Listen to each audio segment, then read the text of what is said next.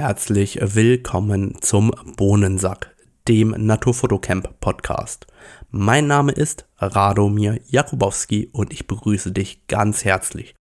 Die Shownotes zu allen Podcast-Episoden findest du unter www.naturfotocamp.de unter dem Reiter Podcast. Hier findest du nicht nur weiterführende Links, sondern natürlich auch Bilder, über die wir gegebenenfalls sprechen. Ich freue mich total, wenn ihr mir eure Ideen und euer Feedback zu den Podcast-Episoden sendet, als natürlich auch Themenvorschläge. Das könnt ihr per E-Mail machen an radomir.naturfotocamp.de oder gerne auch über die Messenger-Dienste auf allen möglichen sozialen Netzwerken. Wenn euch meine Podcast-Inhalte gefallen, dann bitte ich euch darum, mir eine kurze Podcast-Bewertung auf den gängigen Portalen wie Spotify oder Apple Podcast zu hinterlassen. Dafür braucht ihr nur wenige Sekunden, das hilft mir aber ungemein, dass der Podcast besser sichtbar wird. Vielen Dank und jetzt viel Spaß beim Zuhören.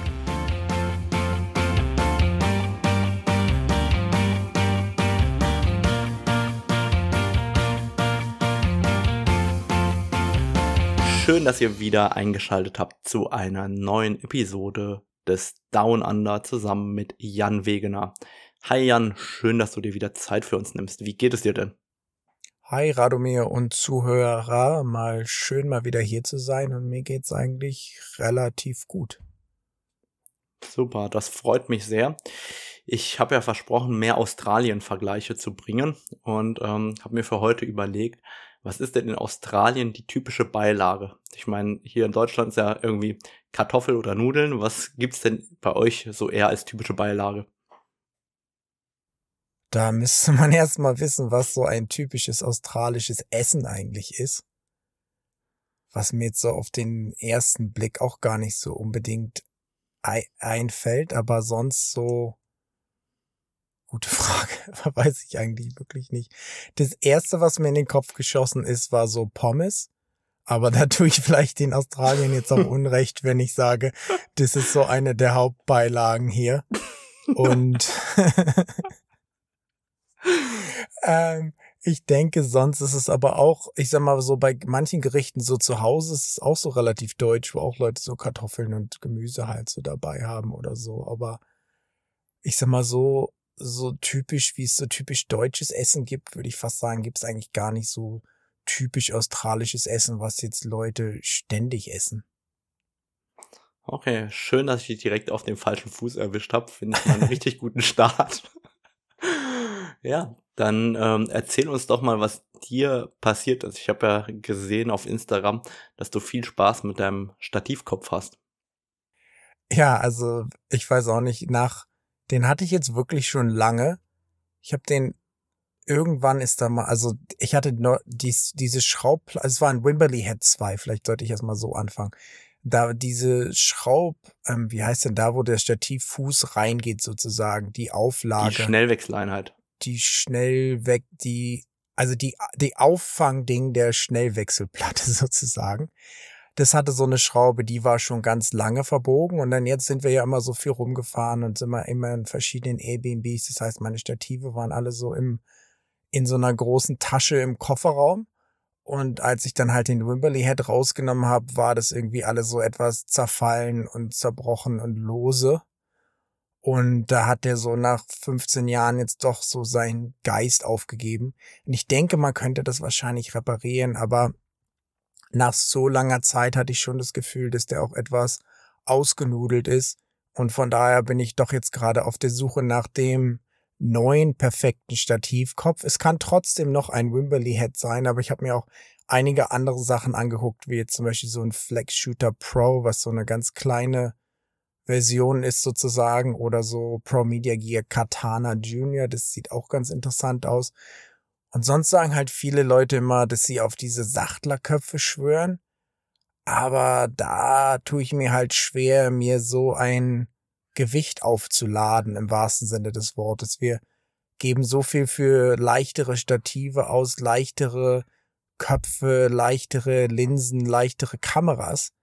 Da weiß ich dann halt nicht, ob ich halt so ein zweieinhalb, drei Kilo Stativkopf unbedingt haben will. Ich denke mir, wenn man den so aus dem Auto gezerrt hat und irgendwo dicht am Auto im Tarnzelt oder im Versteck sitzt, dann ist es bestimmt mega geil. Aber wenn ich mich damit jetzt so durchs Outback laufen sehe, weiß ich nicht, ob das auf Dauer mir Freude machen würde. Na, ich schau dir gerne zu, wenn du dann durchs Outback läufst. Ich muss ja nicht tragen. äh, ganz genau. Also da könnte ich mir schon vorstellen, dass ich den irgendwann in so ein Canyon werfe, weil der mir dann doch zu schwer ist. Ich glaube halt, dass der Sachtler ein super Kopf ist, ganz klassisch aus der Videografie und ja. smoother gehen so Verläufe auf dem Stativ ja überhaupt nicht. Das heißt, no, noch weicher kann man so einen Stativkopf einfach nicht gleiten lassen. Ähm, aber das war halt auch früher toll, gerade wenn man den Spiegelschlag hatte, der hat auch viel besser äh, das Ganze gedämpft. Das heißt, ähm, als du deinen Wimbledon gekauft hast vor 15 Jahren, da musste man ja immer auf die Verschlusszeit achten, dass man ja. durch den Spiegelschlag keine Verwacklungen reinkriegt und so weiter. Und heute, wenn man äh, einen elektronischen Verschluss hat, der eigentlich keine Vibration mehr erzeugt und einen modernen Bildstabilisator, dann kann man meiner Meinung nach eben jetzt rein auf die Fotografie bezogen, glaube ich, auch mit einem Gimbal super leben für sowas. Aber problematisch wird's dann halt, wenn man halt den perfekten Schwenk haben will fürs Video, dann ist ja. er vermutlich nicht der perfekte Kandidat mit dem Tele. Nein, also ja mal mit den ganzen, es gibt fast keinen Kopf außer diesen Videoköpfen, mit denen man wirklich mitschwenken kann. Wenn ich zum Beispiel jetzt Vogelvideos mache, in der Regel muss ich halt die Hände von der Kamera nehmen, weil du sonst einfach immer Vibrationen drin hast. Das heißt, so ein Videokopf heißt ja auch nicht umsonst Videokopf. Das heißt, wenn man wirklich Videos machen will und mitschwenken und es soll smooth sein, dann denke ich, ist das auch der einzige Weg. Mein Problem ist halt, dass ich doch etwas so ein Hybrid-Shooter bin und halt meist alleine unterwegs bin. Das heißt, ich muss halt meistens zwischen Foto und Video immer hin und her wechseln. Und wie du schon sagst, für Foto ist halt so ein Sachtler mega Overkill heute. Wenn du eine R5 hast und ein 600er RF oder EF Version 3 oder so, oder auch ein 100 bis 500er zum Beispiel, die Bildstabilisatoren sind ja so krass und wie du schon sagst, auch der Verschluss ist einfach so wenig Schlag und auch insgesamt die Vibrationen werden da so rausgefiltert schon, dass man dann mit so einem Kopf eigentlich völligen Overkill hat. Man kann schon, ich sag mal, ein recht schwabbeliges Stativ-Setup haben und trotzdem noch scharfe Bilder bei geringen Verschlusszeiten machen heutzutage. Das heißt, es ist wirklich nur für Video und da habe ich mir noch nicht überlegt, was ich mache, weil so ein Sachtlerkopf kriegt man ja auch nicht gerade geschenkt. Der kostet ja doch etwas Geld und da bin ich halt noch am überlegen und insgesamt suche ich halt einfach ein paar coole Optionen. Ich werde mir da wahrscheinlich jetzt einfach mal einen Schwung Stativköpfe zulegen sozusagen und dann vielleicht auch ein paar Videos drüber machen oder so und mal auch sehen, was mir eigentlich persönlich am besten gefällt. Ja, vielleicht sollten wir erwähnen, so ein Sachtlerkopf je nach Modell kostet so zwischen 1500 und 3000 Euro. Einfach, dass man irgendwie eine Hausnummer hat.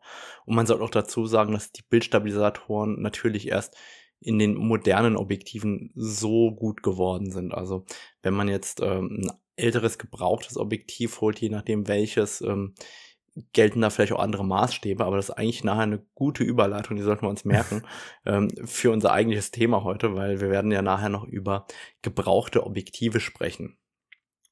Oder sollen wir einfach jetzt darüber springen und alles, was ich sonst mitgebracht habe, machen wir beim nächsten Mal, wo wir schon so eine schöne Überleitung haben? Ja, das war schon die perfekte Überleitung eigentlich.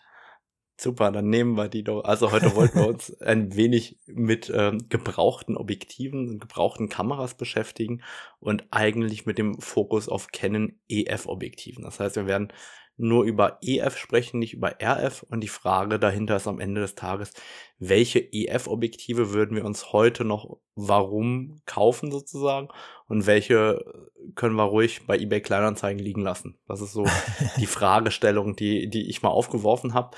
Und eigentlich ist die richtig gemeine Frage direkt am Anfang vorweg, würdest du dir denn heute noch eine gebrauchte Spiegelreflexkamera wie eine 5D Mark IV oder eine 1DX Mark II oder Mark III kaufen? Die würde ich wahrscheinlich nicht mal mehr für umsonst nehmen. Das beantwortet die Frage wahrscheinlich, weil ich mir nicht vorstellen könnte, damit mehr zu fotografieren. Ich muss schon sagen, dass die spiegellosen Kamera haben gerade für meine Art der Fotografie so einen extrem großen Unterschied gemacht dass es einfach so viel einfacher geworden ist, Bilder zu machen, was mir im Gegenzug dann erlaubt, viel krassere Bilder zu machen, weil ich mich gar nicht mehr so auf die Kamera konzentrieren muss. Ich weiß zum Beispiel, dass der Autofokus den Vogel einfach trackt und dass der halt dann auch scharf ist, während zum Beispiel mit so einer 5D Mark IV die Hälfte der Zeit hast du nur die Autofokusfelder verschoben und so, damit der auch auf dem Vogel bleibt und oft hat, ist der dann nicht drauf geblieben. Was jetzt nicht heißt, dass das jetzt keine gute Kamera mehr ist. Damit kannst du geile Bilder machen. Damit habe ich auch hunderttausende geile Bilder gemacht. Aber der Unterschied oder einfach der Change in Technology ist halt so krass geworden, dass ich mir jetzt persönlich nicht mehr vorstellen könnte, mit einer Spiegelreflexkamera zu fotografieren. Selbst mit einer 1DX Mark III würde mich eigentlich nicht interessieren, was ja angeblich immer noch Canons Flagship ist, aber ja, also ich muss sagen, ähm, es gab ja mal diesen schönen YouTuber äh, Fronos Foto, den Jared Pollen, und als der Gibt's immer, sogar davon immer gesprochen hat, äh, der, der, der hat halt immer davon gesprochen, er wird nie wieder zurück zu Spiegelreflex gehen. Und ich habe halt damals 1DX Mark II, 1DX Mark III und so weiter fotografiert und habe immer nur gedacht, du arroganter Penner, das ist so geil damit. Und ich muss leider auch sagen, ich will eigentlich nicht zurück. Also äh, ja, das beantwortet echt die Frage. Und ich finde auch die Canon EOS R6 mit äh, teilweise unter 2000 Euro Neupreis, wenn man da einen, einen guten Deal beim Händler macht und dann noch Cashback und was da immer mal wieder gibt, holt, kann man für um die 2000 Euro Neupreis wirklich eine so geile Vollformatkamera am Ende des Tages kriegen, dass ich heute auch keine Spiegelreflexkamera mehr gebraucht kaufen würde. Also klammern wir die Spiegelreflexkameras einfach aus an der Stelle und kümmern uns ähm, um die Objektive und vielleicht Aber fangen da wir an. Ja. möchte ich noch eine Sache einwerfen, was ich ja gar nicht verstehe, dass die Spiegelreflexkameras neu immer noch so viel kosten wie vor drei, vier Jahren. Nur mal an dieser Stelle angemerkt. Zum Beispiel hier in Australien, ich kann eine 5D Mark IV neu irgendwie für 4500 Dollar kaufen und eine R5 für so 5500 Dollar oder so. Und eine R6 ist sogar billiger als eine 5D Mark IV. Das ist eigentlich, was mich völlig schockiert. Ich glaube, das liegt einfach daran, dass wir hier die Herausforderung haben, die UVP ist gesetzt und ähm, die wird sich jetzt ja auch nicht nach unten korrigieren. Du kannst ja nicht sagen, wir stellen weniger Stückzahlen her und gehen dann runter, sondern wenn es sowas überhaupt gibt, dann gibt es manchmal Händler, die diese Ware zusammenziehen dürfen und das ist ein ganz aufwendiger Prozess, weil der muss von Canon genehmigt werden äh, und dann macht ein Händler einen Abverkauf, der kauft dann quasi die ganzen Restbestände auf, macht dann einen Abverkauf auf ein Produkt. Das kam aber so selten in der Vergangenheit vor. Also ich habe da zwei, drei Beispiele in meinem Hinterkopf. Da war das äh, über eine holländische Company, die auch in Deutschland äh, Geschäft hat. Und die haben dann wirklich krasse Preise rausgehauen und dann ähm, diese Objektive abverkauft.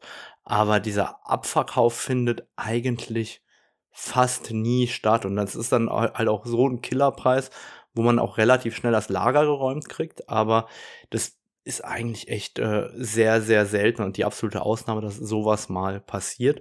Und das Interessante dabei ist, später kosten die Objektive, die über so ein Sale gegangen sind, meistens gebraucht wieder mehr, als die dann in dem Moment neu gekostet haben, was auch ja. eigentlich ein bisschen absurd ist. Na gut, dann mein Hinweis an dieser Stelle, kauft euch keine 1DX Mark III für 8000 Euro oder wie viel die kostet, sondern kauft euch lieber eine R5 oder eine R3. Genau. Vielleicht sollten wir auch noch dazu sagen, warum wir uns immer so gerne ins Wort fallen, weil die meisten unterschätzen, glaube ich, wie groß das Time-Lag zwischen ähm, Australien und Deutschland ist. Das heißt, wir haben immer ein gewisses ja. Time-Lag, deswegen fallen wir uns auch total gerne ins Wort. Und es ist auch mal eine riesige Herausforderung, überhaupt einen Termin zusammenzufinden, weil die Australier, die haben nur eine Zeit. Wir haben ja zwei Zeiten, Sommer- und Winterzeit. Und im Sommer liege ich und Jan so sieben Stunden auseinander. Im Moment liegen wir knapp neun Stunden auseinander. Das heißt, bei mir ist gerade 12 Uhr, beim Jan ist dann 21 Uhr. Und dementsprechend ist es auch super schwierig, äh, immer einen gemeinsamen Termin zu finden, weil entweder muss einer früh aufstehen oder der andere lang wach bleiben sozusagen, damit wir überhaupt Podcast aufnehmen können. Das Lustige hier ist ja auch noch, dass nicht jeder Bundesstaat, also manche Bundesstaaten haben Sommer- und Winterzeit und andere Bundesstaaten haben nicht Sommer- und Winterzeit. Zum Beispiel in Victoria, wo ich in Melbourne gelebt habe, da hat man Sommer- und Winterzeit, da dreht man auch die Uhr vor und zurück. Und jetzt hier in Queensland zum Beispiel gibt es das aber nicht. Das heißt, du hast jetzt auch noch immer lauter Unterschiede zwischen Queensland und Victoria oder zum Beispiel am lustigsten ist es die Leute, die so an der Gold Coast oder in Byron Bay wohnen, an der Grenze zwischen Queensland und New South Wales. Da arbeiten halt viele in Queensland und wohnen in New South Wales zum Beispiel oder umgekehrt. Und New South Wales hat aber Sommer- und Winterzeit und Queensland nicht. Das heißt, wenn die, wenn die zur Arbeit fahren, müssen die jeden Tag die Uhr quasi eine Stunde vor und zurück drehen. Das ist natürlich sehr geil. Super, dann lass uns mal rüber zu den Objektiven gehen und ich würde mal vielleicht anfangen mit der Kategorie Weitwinkel, Zooms und Weitwinkel. Gibt es da aus deiner Sicht Objektive, die du heute noch ähm, adaptieren wollen würdest? Also ich sag mal, ich habe noch ein 70 bis 200 EF 2.8 Version 2. Das ist aber ein Tele, das ist doch kein Weitwinkel. Aber du hast auch Zoom gesagt. Ja, ich, ich dachte so, so an die ganz kurzen. für mich als alten Telefreak ist 200 auch noch ziemlich weitwinklig. Aber na gut. Na gut, ich denke mal, was man, was noch ziemlich cool war in der Hinsicht, was man jetzt auch recht billig abstauben kann, was auch adaptiert sehr gut noch funktioniert hat, auch als ich die Häuser fotografiert habe, war schon das 16 bis 35 F4 mit dem Bildstabilisator drin das ist eigentlich eine ziemlich coole Linse, wo ich denke, dass man die durchaus, wenn man jetzt eine günstigere Alternative sucht, noch sehr gut adaptieren kann. Genau, also das finde ich auch ein bombiges Objektiv und vor allem vom Preis-Leistungs-Verhältnis, das kriegt man gebraucht, ähm, zu einem fairen Kurs, irgendwo 550 bis 600 Euro. Das finde ich adaptiert auch ein richtig gutes Objektiv. Und da gab es auch noch das 16 bis 35 2,8. Das ist in der Version 3 auch optisch sehr gut. Also nicht Version 1, nicht Version 2, sondern Version 3. Die ist optisch wirklich gut gewesen. Das kann man auch noch adaptieren, wenn man die 2.8 braucht. Finde ich, sind beides hervorragende 1635er. Kann man ja. sagen, die waren super. Und da ist auch der Unterschied sehr groß zu den RF-Objektiven jetzt in Sachen Kosten. Das heißt, wenn man jetzt nicht so genau weiß, wie oft man das benutzt und jetzt nicht unbedingt den ein Millimeter mehr braucht an dem 16 bis 35 oder zwei an dem 14 bis 35 RF. Denke, da kann man schon sehr viel sparen. Und wie gesagt, um ehrlich zu sein, ich sehe keinen Unterschied jetzt zwischen einem adaptierten Weitwinkelobjektiv und einem RF-Objektiv. Der einzige Unterschied ist eigentlich, dass halt mit dem adaptierten, mit dem Ring drin, wird's halt deutlich länger, sage ich mal. Es steht dann schon etwas mehr raus als jetzt ein anderes Objektiv. Aber ansonsten so qualitätsmäßig und auch selbst Autofokus und so ist eigentlich gar kein Unterschied. Ja, wobei in den Randbereichen ist das 1435 schon noch mal besser als das 1635, muss man der Fairness halber dazu sagen. Ich habe da mal auch en Detail getestet, kann ich verlinke mal nochmal den Blog-Eintrag auch in den Show Notes dazu. Und da war das 1635 schon unterlegen, aber ich finde es halt nach wie vor ein so gutes Objektiv mit einem so schönen Sonnenstern.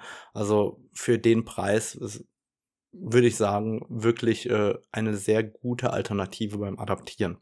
Und ähm, wer gerne auf Fischeis abfährt, auch das 8 bis 15 Millimeter Fischei-Zoom von Canon, das es gab, finde ich auch nach wie vor ein Objektiv, wenn man Fischei haben will, dass man auch nach wie vor sehr gut kaufen kann. Also ist so ein Objektiv sehr speziell. Wer den Look mag, kann da auch nochmal zugreifen. Ähm, war eins der richtig, richtig guten Super Weitwinkel Objektive von Canon. Hast du sonst noch welche, die du, sag ich mal, empfehlen würdest sozusagen? Ich meine, ich habe jetzt so andere, zum Beispiel, ich habe jetzt das 24 bis 105, die RF-Version. Und die finde ich schon deutlich besser als jetzt die EF-Version. Und auch zum Beispiel, ich hatte auch ein 24 bis 70 F4 EF, was okay war, hat mich aber auch nie umgehauen. Und da muss ich schon sagen, in der Brennweite, also 24 bis 105 sozusagen, da finde ich das RF waren doch schon deutlich besser. Da würde es mir schwerer fallen, jetzt zum Beispiel zu sagen, da hole ich mir noch mal ein EF während mit dem 16 bis 35. Das, damit würde ich auch noch fotografieren sozusagen. Mir geht's da ähnlich, ähm, aber wenn man den Preisunterschied mal schaut, also sagst das 24 bis 70 4,0 mit Bildstabilisator, das war okay, dann muss man sich halt anschauen, das kostet halt gebraucht 350 Euro. Und im Vergleich das 2405 RF kostet mittlerweile 1450 Euro. Das heißt, ich kann äh, vier gebrauchte 2470 4.0 kaufen, bevor ich ein RF kriege. Und da muss ich sagen, wenn man das Objektiv selten benutzt, dann würde ich sagen, ist das 24 bis 70 4,0 echt immer noch eine Überlegung wert, weil ich meine, ganz ehrlich, 350 Euro ist dann halt auch ein Preis, der super günstig ist in, in, im Verhältnis zur Leistung. Das heißt, wenn man einen Preis-Leistungssieger sucht, finde ich, ist das nach wie vor eine gute Linse. Aber die RF-Objektive sind da tatsächlich einfach besser. Und was auch auffällt, ist, ähm, durch das geringere Auflagemaß und die neuen Konstruktionen ist es so, dass diese 2405er, 24 bis 70 keine Brennweite mehr haben, wo die so richtig schlecht sind. Und vorher bei den Spiegelreflexzooms in dem Brennweitenbereich war es ja oft, dass die kurze oder die lange oder die in der Mitte die Brennweite nicht so ideal waren und die ja. neuen RF-Objektive sind halt echt nochmal äh, ein gutes Stück schärfer geworden. Und das äh, fällt halt gerade in dem Zoom-Bereich, finde ich, extrem auf. Nee, da stimme ich dir zu. Also sonst hast, sonst ist bei dir noch eins, wo du sagst, ja, das geht noch höchstens die Tilt-Shift-Objektive, die waren halt optisch gigantisch, aber es sind halt auch absolute Spezialisten. Äh, die werden eh manuell fokussiert, das heißt, äh, der manuelle Fokus ist nicht schneller oder langsamer geworden. ähm, aber ansonsten sind in dem Brennweitenbereich kaum Objektive, die ich vielleicht noch nehmen würde, außer die Makroobjektive. Also es gibt ja für das EF-System von Canon insgesamt 300 mm Makroobjektive, also einmal eins ohne USM-Motor, dann eins mit USM-Motor und dann eins mit L-USM-Motor und Bildstabilisierung. Und ich habe da neulich für jemanden geguckt, der mich ein günstiges Makroobjektiv empfehlen sollte und mich hat's umgehauen, das 100er Makro ohne Bildstabilisator, aber mit USM-Motor kostet gebraucht 250 Euro. Und das war optisch sehr gut, also es ist ein scharfes Objektiv, der Autofokus ist flott, ähm, das Bokeh ist vielleicht das Allerschönste, aber ganz ehrlich, für 250 Euro kann man da richtig gut in die Makrowelt auch einsteigen. Ja. Und dann gibt es das äh, EF 100 mm Makro mit Bildstabilisator und dem L. Das kostet gebraucht so 550 bis 600 Euro, also knapp das Doppelte wie das andere. Und es ist auch optisch schon immer richtig gut gewesen. Also wer mal Makro ausprobieren will und nicht äh, der absolute Makro-Freak ist, der kann echt äh, mit den EF 100er Makron super einsteigen und für einen relativ kleinen Kurs, ich meine 250 oder 550 Euro, ist meiner Meinung nach sehr vertretbar, kriegt man dann eine echt gute Performance ähm, für das Geld. Also würde ich auf jeden Fall nach wie vor gerne in Erwägung ziehen. Ja, guter Tipp. Dann können wir rüber zu deinem Telezoom gehen. EF 70 bis 200. Würdest du davon noch welche ähm, nutzen oder kaufen? Na endlich. Ähm, ich sage mal, ich hab's, weil ich's eigentlich so wenig benutze.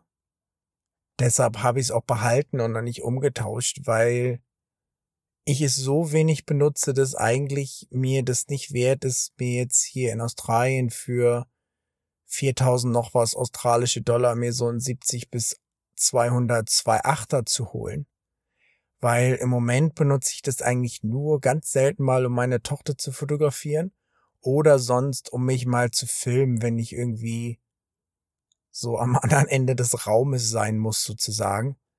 Aber eigentlich benutze ich es fast gar nicht mehr. Und deshalb dachte ich mir halt, behalte ich das mal. Ich habe jetzt auch einfach einen von meinen Adaptern, der da einfach dauerhaft dran lebt, sozusagen. Das heißt, ich muss auch keinen Adapter mehr suchen. Das einzige Problem ist, dass das Teil natürlich mit Adapter dann schon so lang ist, dass das schon fast den halben Rucksack ausfüllt. Und ja, also ich bin, ich würde mir gerne einen RF eigentlich kaufen, aber ich bin da etwas geizig, weil, wie gesagt, ich eigentlich das Objektiv fast gar nicht benutze. Und deshalb lebt es eigentlich jetzt auch immer bei mir im Kofferraum.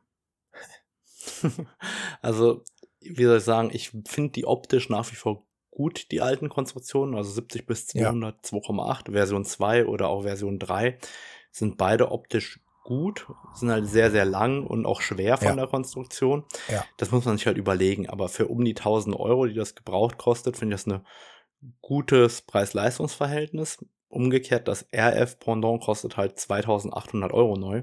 Und da muss man sich halt überlegen, ob man das nimmt. Das ist halt knapp 30 Prozent leichter und 30 Prozent kürzer im Packmaß. Das heißt, das ist halt schon mal ein großer Unterschied. Ich muss sagen, ich habe 100% Gewicht und 100% Größe eingespart, weil ich habe alle 70 200er verkauft. Das ist einfach nicht meine Brennweite. also ähm, man muss auch mal überlegen, was braucht man und nicht nur kaufen, weil man äh, gerade einen guten Preis bekommen hat. Weil ich habe tatsächlich auch das 70 200 RF gekauft mit ähm, Cashback damals relativ am Anfang, als die RF-Linsen noch nicht jeder haben wollte. Und als dann jetzt Corona war und Lieferengpässe, habe ich gedacht, komm, ich verkaufe das schnell, äh, wo man quasi Neupreis auf dem Gebrauchtmarkt bekommt, bevor äh, das Staub ansetzt. Weil ich habe es irgendwie in einem Jahr zweimal benutzt. Dann habe ich gedacht, ey, das ist echt nicht die Linse, die ich dann unbedingt daheim brauche, weil ich auch das Gefühl hatte, ich habe es aus Mitleid benutzt und nicht, weil ich es jetzt gebraucht hätte. Ich hätte auch mit 100, 500 machen können. Na, da geht's uns ja ähnlich. Das ist eigentlich ganz interessant. Und ja, ich benutze eigentlich auch, wenn ich jetzt so für meine Arbeit benutze ich eigentlich auch nur das 100 bis 500 und die 30 Millimeter nach unten machen dann wirklich nicht so mega viel aus in der Regel. Und Also ich ich will halt sagen- auch zum Beispiel nicht jetzt sagen- zwei oder drei Objektive immer mitschleppen in meinem Rucksack und da ist das halt schon eine gute Alternative.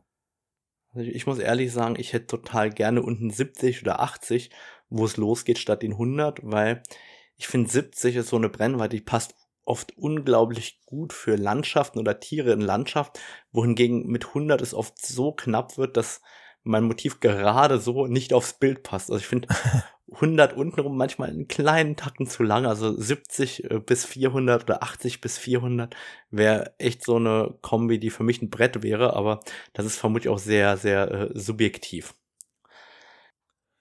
Ja, ich sag mal, weiter geht immer natürlich. Da würde ich mich jetzt auch nicht beklagen, wenn es noch ein bisschen weiter wäre. Aber so insgesamt ist es ja interessant eigentlich, dass wir beide das 70-200 Brennweite jetzt nicht so wirklich oft benutzen oder gar nicht benutzen eigentlich.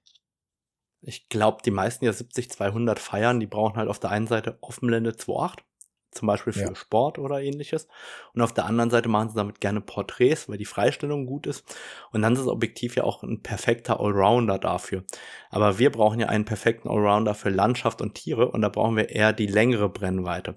Das heißt, es hängt ja immer vom Betrachtungswinkel ab und ich glaube, dass unserer da an der Stelle einfach ein bisschen anders ist ähm, und deswegen ähm, nutzen wir eben lieber das 100 bis 500er an der Stelle. Das stimmt. Und dann nach unten hin halt dann lieber 24 bis 70, weil du hast eigentlich nicht ein 70 bis 200 und ein 100 bis 500 damit, weil der einzige Unterschied dann 30 Millimeter nach unten sind sozusagen. Und das ist dann vielleicht oft gar nicht genug. Gerade wenn man jetzt die Offenblende nicht braucht. Ganz genau. Gibt es denn im Brennweitenbereich 70 bis 200 noch irgendwelche Festbrennweiten, die du heute adaptieren würdest? Habe ich, glaube ich, noch nie eine besessen im Bereich bis 200 Millimeter, um ehrlich zu sein. Okay, Also, also, ich würde da gleich, dann. ich würde zwei, drei gleich noch empfehlen. Ja, schieß, also schieß mal los. Äh, zum einen das EF 135 mm 2,0. Das ist auch eine ganz alte Konstruktion von 1996. Ist super kompakt, schön leicht und ähm, nach wie vor optisch gut. Also ich habe dazu gerade einen Blog-Eintrag, ich glaube letztes Jahr noch geschrieben, äh, Liebeserklärung an das EF 135 mm 2.0. Und auch wenn da jetzt in den kommenden Tagen oder Wochen das RF-Objektiv kommt, finde ich das EF nach wie vor optisch richtig gut und das gibt's halt gebraucht für 550 bis 600 Euro.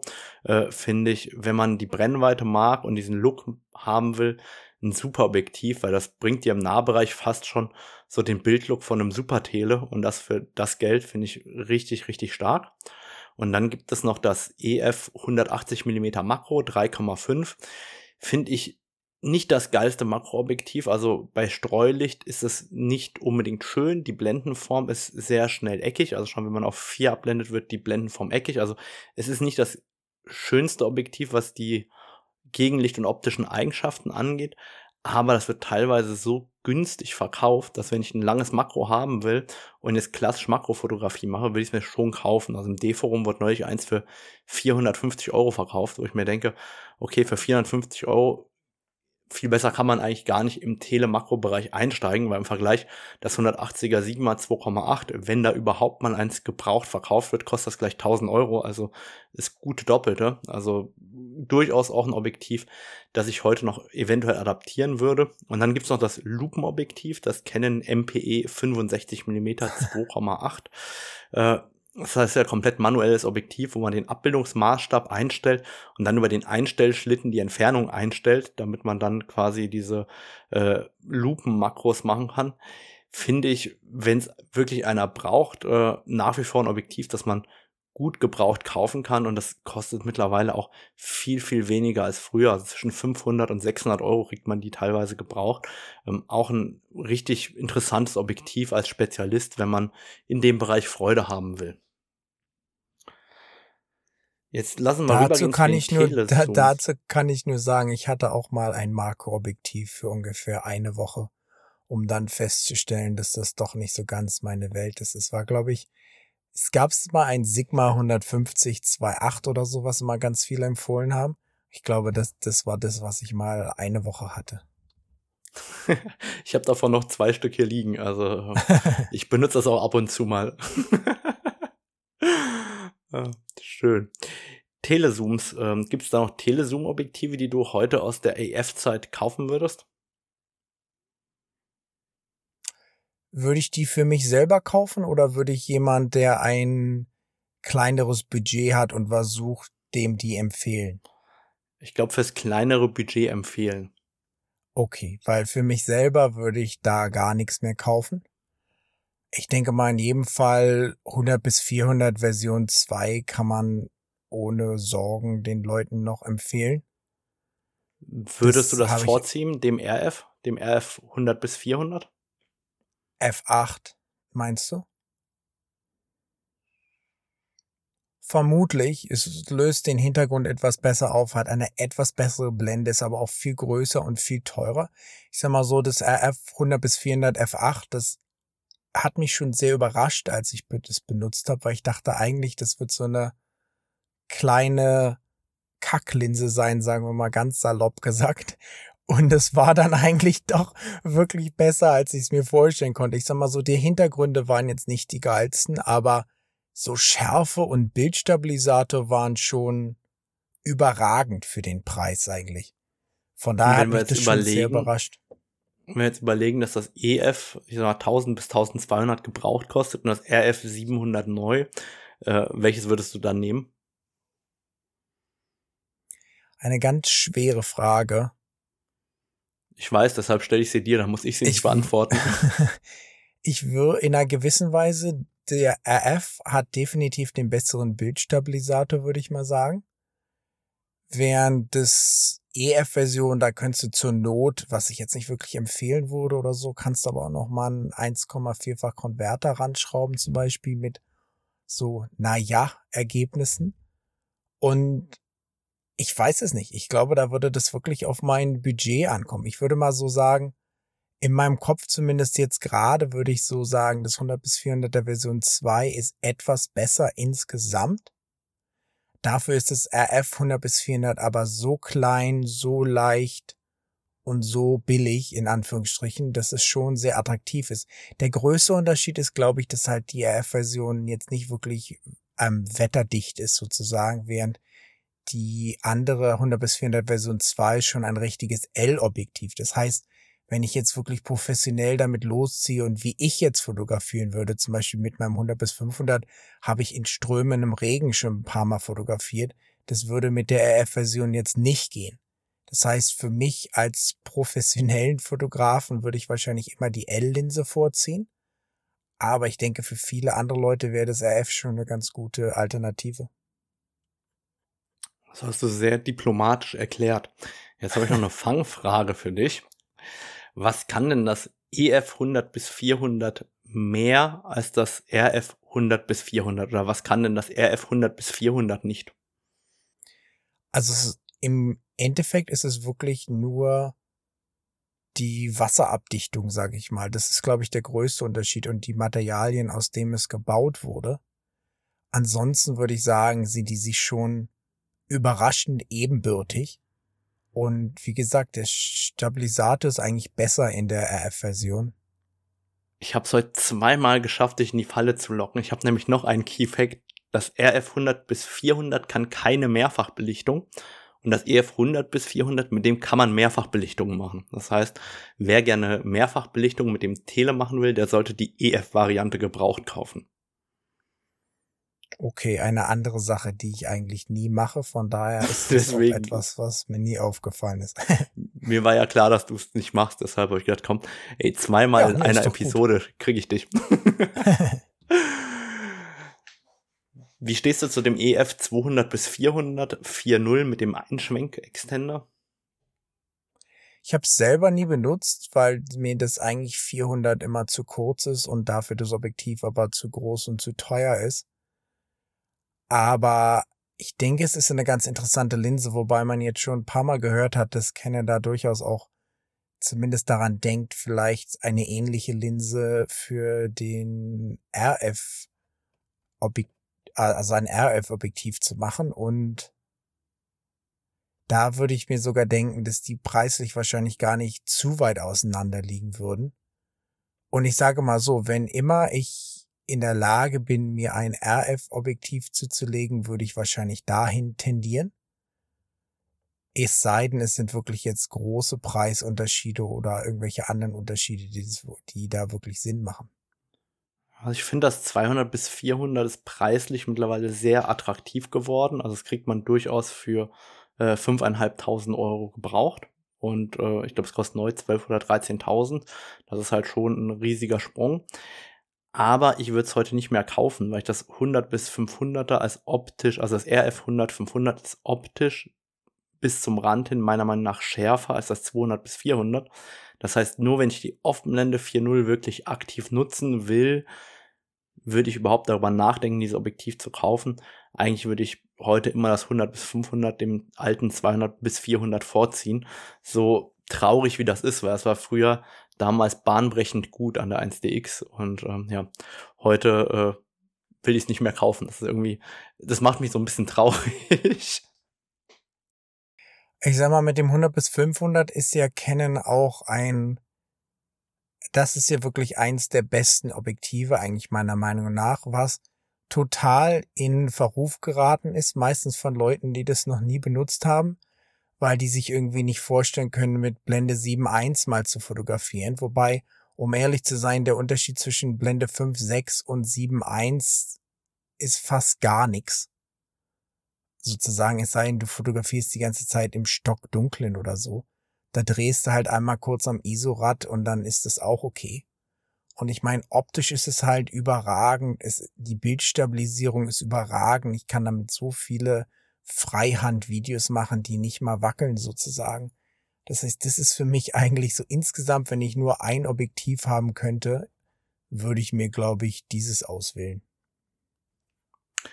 Ich merke immer wieder, jede Podcast-Episode schwärmst du von dem Objektiv. Vielleicht solltest du noch eins als Backup kaufen, dass du zwei davon hast für den Notfall. Könnte passieren. Dann lass uns mal nachdenken über die großen Festbrennweiten und fangen wir vielleicht mal an bei den ganz alten, also äh, 300, 400, 500, 600 Millimeter ohne Bildstabilisator. Würdest du davon noch irgendwas heute empfehlen? Ich würde mir nix unter Version 2 kaufen, um ehrlich zu sein. Weil gerade die alten, die funktionieren halt, also gut, an DSLR-Kameras funktionieren die noch gut an spiegellosen Kameras funktionieren die schon nicht mehr so gut. Und du hast dann halt noch die Sachen, wenn da irgendwas mal kaputt geht, kriegst du das halt gar nicht mehr repariert eigentlich. Und auch gerade vom Gewicht her und optisch ist halt Version 2 zum Beispiel schon jetzt, ich, jetzt lass mal vom 600er zum Beispiel reden, da ist Version 2 der ersten Version und der Version ohne Image-Stabilisator schon krass überlegen, sag ich mal. Und von daher würde ich sagen, Version 2 bei vielen von diesen Tele ist eigentlich so preis-leistungsmäßig sehr attraktiv. Und ich würde mir zum Beispiel durchaus noch überlegen, ein 600er Version 2 zu kaufen. Habe ich sogar noch eins im Moment, was ich wahrscheinlich bald verkaufen werde. Aber das ist zum Beispiel optisch überragend. Und wenn man das für einen guten Preis bekommt, kann man da gar nichts falsch machen, meiner Meinung nach. Und es funktioniert auch super adaptiert. Und im Vergleich zu der RF-Version, abgesehen jetzt eigentlich vom Gewicht und vom Bildstabilisator und ein bisschen dem Autofokus je nach Kamera, ist da kein großer Unterschied.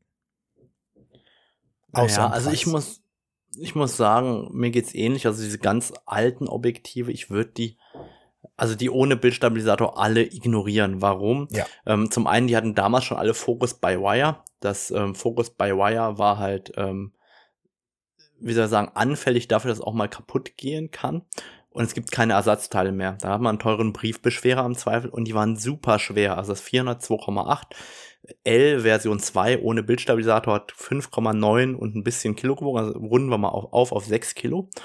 Und im Vergleich die IS3-Version und die RF-Variante wiegen unter 3 Kilo. Das heißt, hat mehr als die Hälfte abgenommen die günstigsten Objektive im Supertele-Bereich, wo ich einen Einstieg wagen würde, wären, glaube ich, das 500 mm Blende 4, das damals gebaut worden ist in der Version 1. Das kriegt man teilweise zwischen 2 und 2.500 Euro gebraucht. Das könnte ich mir vorstellen, weil es war mit 3,9 Kilo noch vertretbar schwer, hatte einen okay Bildstabilisator und man kommt halt zum ersten Mal in diesen Super-Tele-Bereich und den Freistellungsbereich rein zu einem ganz guten Preis-Leistungs-Verhältnis. Oder auch das EF 300 mm 2,8 in der Version 1, das kriegt man mittlerweile teilweise so für 15 bis 1800 Euro. Finde ich beide Objektive okay zum Einsteigen. Es sind halt keine überragenden Linsen mehr, was Autofokus der Bildstabilisator angeht, aber die haben halt schon diesen super Tele-Look. Das heißt, die könnte ich mir schon irgendwo vorstellen, dass man sich die zulegt.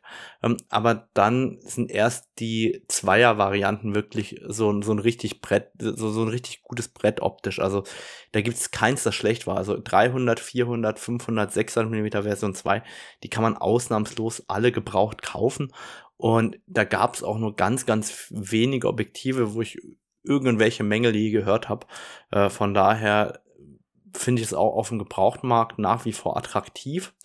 Und dann gab es ja zwischen der Version 2 und der Version 3 noch ähm, die Version 2,5. Das war ja das 2,0 200 und das äh, 800 mm 5.6. Die waren ja auch äh, optisch sehr, sehr gut. Ich meine, das 200er nutze ich ja selber aktiv noch. Ähm, wer halt dieses 200 oder das 800er, was beide Spezialisten sind, unbedingt braucht, der äh, kann danach gucken. Die sind aber halt, finde ich, gebraucht nach wie vor sehr teuer. Also dieses 200er, das kriegt man, wenn Glück hat, mal für dreieinhalb, aber eigentlich eher so im Bereich 4.000 bis 5.000 Euro. Und das 800er kriegst halt irgendwie auch für 8.000 Euro aufwärts. Und da muss ich ehrlich sagen, sind die mir eigentlich beide fast zu teuer gebraucht, wenn, wenn ich ganz ehrlich bin. Das wäre mir in jedem Fall auch zu teuer. Und ich kann jetzt nicht für das, das anderes sprechen, aber das 800er zum Beispiel, ich habe das ein paar Mal benutzt, jetzt auch an der R5 und so, und es hat mich nie umgehauen von der Performance. Also da ist zum Beispiel eine 600er Version 2 mit 1,4-fach Konverter würde ich dem vorziehen. Weil meiner Meinung nach der Autofokus einfach besser funktioniert hat in der Bildstabilisator und ja, insgesamt hat es mich jetzt nicht so ganz umgehauen. Von daher wird es in jedem Fall ein Objektiv, wo ich sagen würde, hm, weiß ich nicht, ob ich das empfehlen würde. Gerade wenn das jetzt noch so teuer ist, wenn man das jetzt natürlich schön billig irgendwo kriegt, dann kann man sich das natürlich noch überlegen. Aber sonst, ja, würde ich sagen, nicht unbedingt, was ich jetzt empfehlen würde. Jetzt gibt's ja noch zwei DO-Objektive, 400 mm 4.0 DO in der ersten und in der zweiten Variante. Ähm, würdest du davon irgendeins empfehlen? Also so wie ich das gehört habe, war die erste Variante eigentlich nie so richtig geil. Und Version 2 war dann schon okay, aber würde auch sehr wieder auf den Preis ankommen. Ich sag mal so, für meine Art der Fotografie ist 400 Millimeter eigentlich zu wenig. Das heißt, von daher fand ich die nie so super interessant. Und ich würde eigentlich, um ehrlich zu sein, jetzt rede ich schon wieder vom 100 bis 500, aber so eine Linse zum Beispiel, eine Zoom-Linse eigentlich so einer DO-Linse vorziehen, weil auch gerade preislich sind die jetzt auch nicht so, zumindest hier, ich weiß nicht, wie das in Deutschland ist, da kosten die noch relativ viel, wo ich jetzt auch nicht so ganz genau weiß, ob ich mir jetzt noch so eins zulegen würde. Also das, die erste Variante war optisch so schlecht, dass die halt auch miserabel gebraucht gehandelt wird. Also äh, wenn man die findet, die sind natürlich auch beide sehr selten, dann wird die für irgendwo 1500 Euro oder sowas gehandelt. Also die kriegt man kaum verkauft, weil die halt einen so schlechten Ruf hat. Ich persönlich ja. würde die auch nicht kaufen wollen.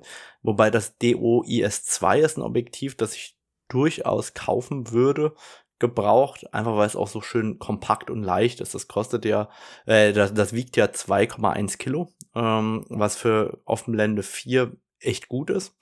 Und damit hat man halt natürlich im Vergleich zum 100 500er ja durchaus noch mal knapp anderthalb Blenden mehr Licht auf dem Sensor. Das ist schon ein guter Unterschied. Wenn man den schätzt und braucht, dann ist das ein Objektiv, das ich auf jeden Fall noch in Erwägung ziehen würde, gerade wenn das Thema Größe und Gewicht relevant ist. Ähm, also da finde ich es tatsächlich attraktiv. Ähm, und Gebrauchtpreise liegen da aber auch leider recht hoch. Das heißt, das muss man dann auch schon wollen, wenn man das kauft. Das ist äh, durchaus ein Objektiv, wo ich sagen würde, ich würde überlegen, ob ich es kaufe oder nicht. Jetzt gibt es ja auch noch drei oder zwei Super-Varianten der Version 3, nämlich das 400er und das 600er Version 3 aus 2018. Würdest du die gebraucht noch kaufen wollen? Ich habe das 3, Version 3 ja jetzt einige Zeit benutzt, während meine F-Version mal bei Canon Urlaub gemacht hat. Und das war eigentlich ein sehr gutes Tele. Da konnte ich eigentlich nicht, nicht dran meckern sozusagen. Ob ich es mir jetzt kaufen würde, weiß ich nicht. Würde wahrscheinlich sehr auf den Preis ankommen. Ich sag mal, optisch denke ich, ist Version 2 dem mindestens ebenbürtig. Gewichtsmäßig ist Version 3 oder die F-Version natürlich viel besser. Aber ansonsten sage ich mal so insgesamt, wenn man das an einem guten Preis oder zu einem guten Preis kriegt, denke ich, würde ich mir schon durchaus überlegen, die auch zuzulegen, weil auch gerade selbst zur F-Version ist ja da eigentlich kein großer Unterschied. Ja, also ich glaube, da ist der Unterschied im Preis das Wichtigste, weil viele, die das verkaufen, also die Dreier-Version, die wollen ja fast äh, den Neupreis des RF haben. Und da muss ich sagen, dann würde ich eher das RF neu kaufen, alleine wegen Wiederverkaufwert in ein paar Jahren. Äh, wenn das dann signifikant günstiger wird, dann finde ich, sind das beides Objektive, die man gebraucht super kaufen kann. Ähm, aber halt eben nicht, äh, wenn die fast den Neuwert des RF haben. Und vor allem, wenn man dann zum Beispiel über meinen Affiliate-Link bei acfoto.com reingeht, ich setze ihn wie in die Show Notes, dann kriegt man auch noch einen günstigeren Preis für die RF-Variante. Und das ist der Unterschied von der gebrauchten EF zur neuen RF-Variante oft gar nicht so groß. Und da frage ich mich dann auch hin und wieder, wie ist denn das überhaupt? Werden die dann so teuer verkauft oder äh, verhandeln die Leute am Ende so gut, dass es dann, äh, wie soll ich sagen, dann steht da zwar vielleicht 10.000 Euro gebraucht drin, aber am Ende kriegt der Käufer, äh, der Verkäufer vielleicht 7.000 oder 8.000 Euro dafür. Das würde mich ja echt interessieren. Also wenn einer neulich seine Version 3 verkauft hat, könnt ihr mir gerne eine E-Mail schreiben, was ihr da gebraucht bekommen habt. Das würde mich tatsächlich einfach mal interessieren, wie da äh, der Gebrauchtpreis im Moment äh, tickt, so richtig. Jetzt. Also ich denke mal, wenn man so viel für ein Super Tele ausgibt, dann sollte der Unterschied zu der neuen F-Version schon mehr als jetzt sagen wir mal 1000 oder 2000 Euro betragen. Weil meiner Meinung nach, wenn man eh so viel Geld in die Hand nimmt, dann, wie du schon sagst, macht es wahrscheinlich schon Sinn, sich die neuere Version zuzulegen, es sei denn, man findet jetzt wirklich eins zu einem sehr guten Kurs. Jetzt ist für mich die Frage, hast du Tipps für den Gebrauchtmarkt, worauf man ein bisschen achten sollte vielleicht? Ja, ich denke mal, ich, es ist immer schwierig, Gebrauch zu kaufen, wenn man halt wirklich den Leuten zu einem gewissen Grad einfach vertrauen muss. Und sonst gehe ich halt in der Regel nach den Fotos, sage ich mal, sind die Fotos gut gemacht? Wie sieht der Zustand, sage ich mal, auf den Fotos aus? Und dann auch noch ein was Leute mal gerne haben, hast du noch die Verpackung und so, oder bei so einem großen Tele ist da halt der Koffer dabei und man kann auch manchmal so gucken, ob man sehen kann, wie die Leute das vielleicht benutzt haben, jetzt je nachdem, ob es jetzt eine, wo der, wo der Typ das verkauft. Und sonst, ich sag mal, ausprobieren wäre wär schon besser, als sich das jetzt zuschicken zu lassen. Und ja, sonst habe ich auch nicht mega viele Tipps eigentlich. Also ich glaube, meiner Meinung nach ist ein Tipp für EF-Objektive im Moment äh, erstmal nicht nach alten Gebrauchtpreislisten gehen, weil die ermitteln ja einen statistischen Mittelwert und das heißt, die aktuellen sind vielleicht jetzt billiger gegangen als früher die teuer, also die, die, Objek die gleichen Objektive. Und dementsprechend glaube ich, dass die Statistik im Moment nicht ganz aussagekräftig ist. Das heißt, ich würde davon ausgehen, dass die EF-Objektive unter dem Durchschnittspreis im Moment gehandelt werden. Das sieht man halt auch oft in den Internetforen, dass halt einfach ähm, oft die Leute mehrfach den Preis reduzieren müssen, bis das Objektiv verkauft worden ist. Also dass da durchaus eine, ein gewisser Verhandlungsspielraum ist. Und ähm, gerade auch Objektive, die halt lange inseriert sind, da kann man ja immer über den Preis sprechen. Also guckt mal, dass ihr halbwegs sinnvoll vom Preis einkauft, ist der eine Tipp. Und der andere Tipp ist, lasst euch nicht vom Preis blenden, weil es gibt auch sehr, sehr viele eBay Kleinanzeigen-Inserate, die derart auf einen günstigen Preis abzielen, dass man seinen Kopf abschaltet und das Schnäppchen machen will. Und das sind dann halt ganz oft Betrüger. Also so, so blöd wie das klingt. Ja. Ich sehe diese Inserate ganz oft und denke mir so, oh, wie geil, ne? 300 mm 2,8 Version 2 für 2200 Euro. Das würde ich ja sofort kaufen. Ist einfach so. Äh, und dann schreibst du demjenigen noch und äh, wenn er dir nicht geantwortet oder geantwortet hat, seltsam, dann kriegst du ganz oft zwei, drei Tage später, dass äh, ich mit einem Betrüger kommuniziert habe. Das heißt, wenn der Preis wirklich günstig ist, dann lasst bitte nicht in Panik das Objektiv kaufen, sondern in dem Fall muss man das Abholen fahren. Also wenn der Preis eigentlich zu gut ist, dann muss man es abholen fahren oder lieber den sauren Apfel beißen und es nicht kaufen, weil da hätte ich echt Bammel, ähm, dass ich das, äh, wie soll ich sagen, dass ich da einfach Geld überweise und nichts bekomme, weil das ist, glaube ich, dann wahrscheinlicher, als dass ich das Mega-Schnäppchen des Jahres mache. Und ich glaube auch in dem Zusammenhang ganz wichtig nochmal, in Deutschland gibt es keinen gutgläubigen Erwerb von gestohlenen Dingen, wie das so schön im Gesetztext heißt. Das heißt, wenn ihr etwas Gestohlenes gekauft habt, dann hat der ursprüngliche Eigentümer das Recht auf die Herausgabe und ihr habt nur das Recht, denjenigen, der es verkauft hat, quasi zu verklagen auf das Geld. Da werdet ihr aber nie Geld bekommen. Das heißt, probiert in dem Fall lieber, also gerade wenn es dann um Objektive geht, die dann gebraucht 2000, 5000 oder 10.000 Euro kosten, dann fragt denjenigen, wo das Objektiv herkommt. Hast du einen Kaufbeleg? Oder kann dir dein Händler nochmal einen Kaufbeleg ausstellen? Oder hast du einen Kaufbeleg für einen Gebrauchtpreis oder einen Kaufvertrag.